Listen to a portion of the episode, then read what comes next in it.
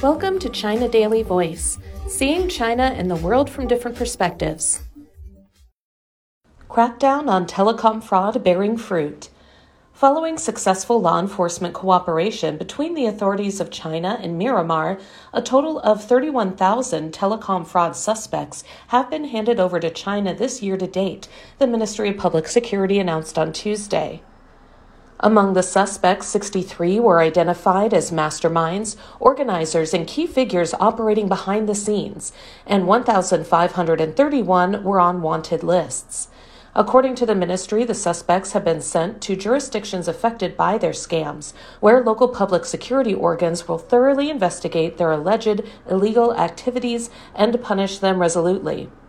Since September, under the command of the ministry and the Yunnan Provincial Public Security Department, public security organs in the Xishuangbanna Dai Autonomous Prefecture, the cities of Pu'er and Lincang, and other areas in Yunnan province have collaborated with law enforcement agencies in Myanmar to conduct joint law enforcement operations along the border. In an effort to intensify the crackdown, Chinese public security organs deepened law enforcement cooperation with Myanmar this month, resulting in the eradication of numerous overseas telecom fraud dens, the ministry said in a statement. Warrants were also issued for the alleged leaders of telecom fraud groups.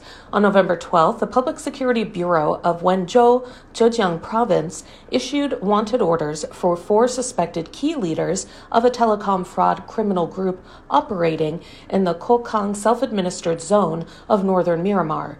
Rewards ranging from 100,000 yuan, $14,000, to 500 yuan were offered for effective clues and assistance.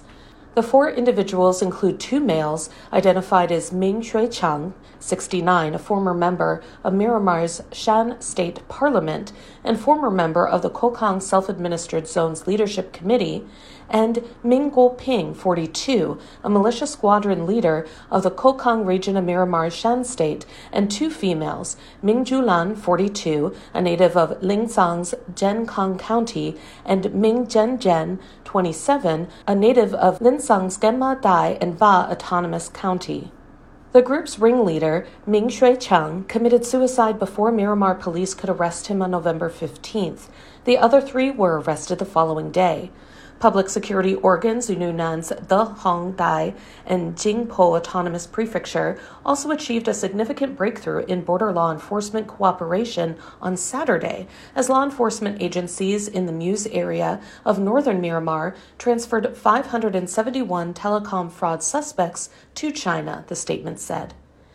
It also said that the ministry would maintain high pressure crackdowns on telecom fraud groups in northern Myanmar and continue to deepen border law enforcement cooperation with Myanmar. Chinese public security authorities will continue the special crackdown operations to eliminate fraud dens and apprehend individuals involved in fraud, resolutely safeguarding the safety and legitimate rights and interests of the people and border security, according to the statement. Myanmar's Ministry of Home Affairs and Ministry of Foreign Affairs told China Daily that the law enforcement cooperation mechanism between the two countries has been well established. According to the Myanmar authorities, in late October, Myanmar held the seventh ministerial level meeting on law enforcement and security cooperation with China. The two sides further discussed the crackdown on transactional crimes, such as human trafficking, telecom fraud, and cross border gambling. In August, public security departments from Myanmar, China, Thailand, and Laos held a meeting targeting gambling, fraud, and associated crimes in the region.